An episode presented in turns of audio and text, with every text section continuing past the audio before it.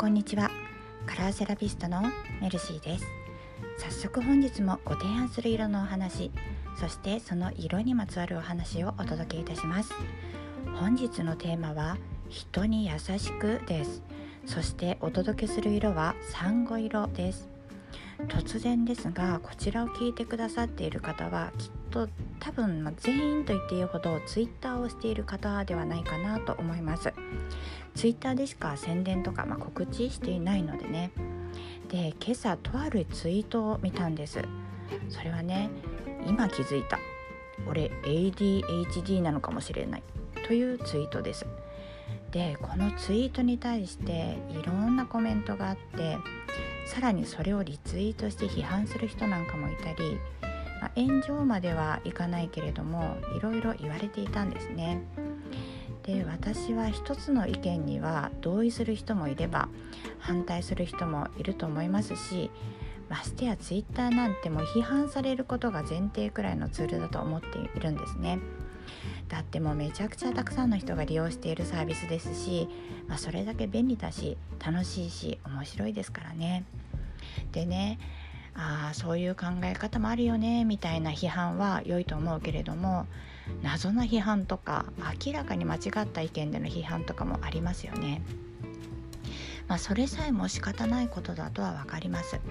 わかるけれども基本的に人には優しくあってほしいなと私は思うんですよね。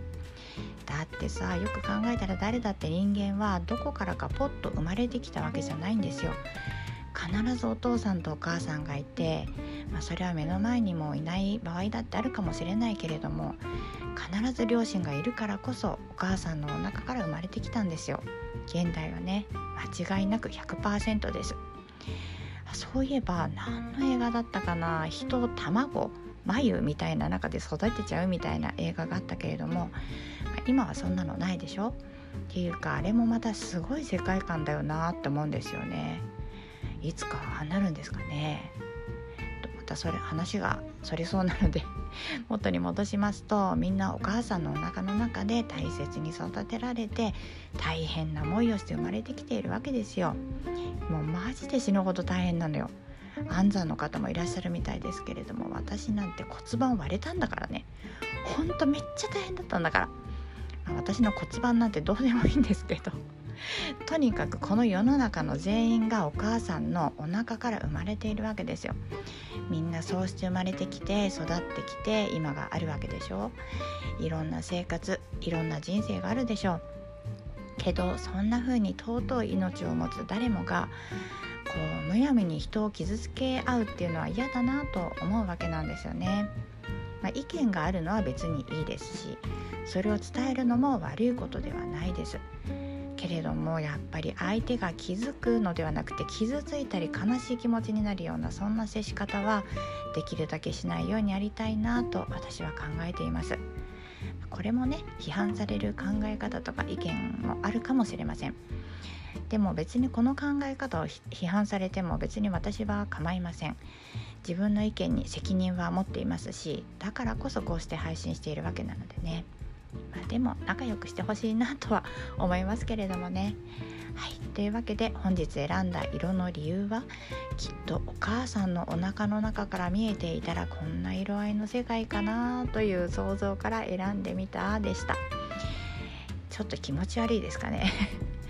でも優しい色なんですよ。血液を薄くしたらこんな色になるのかなみたいな。外側から明かりが当たって皮膚の内側からこんな風に見えるのかなとか。やっぱ気持ち悪いか。すみません。けど優しい色合いなのでね後で Twitter に色見本を載せておきます。というわけでこちらのラジオ音声配信ではこんな風に色から助けてもらえる、まあ、今回はちょっと違いますけどね、まあ、心を健やかにハッピーな気持ちで過ごしてもらえるヒントを毎朝お話ししています。おおよそ5分前後の短い配信なのでもしよろしければまた聞きにいらしてくださいね。さあ皆様本日のご予定はいかがでしょうか？今日は金曜日。 Friday I'm in Love ですよ。ロバちゃんですよ。ご存知ですか？イギリスのバンド。ザ・キュアの曲です。めちゃくちゃ私は大好き。金曜日といえば必ず私の頭の中で鳴り出します。皆さんもこういう時にこういう曲が思い浮かぶなんてことありますか？金曜日で日本で有名なのは決戦は金曜日とかですかね。ドリカムの？はい。というわけで本日は以上になります。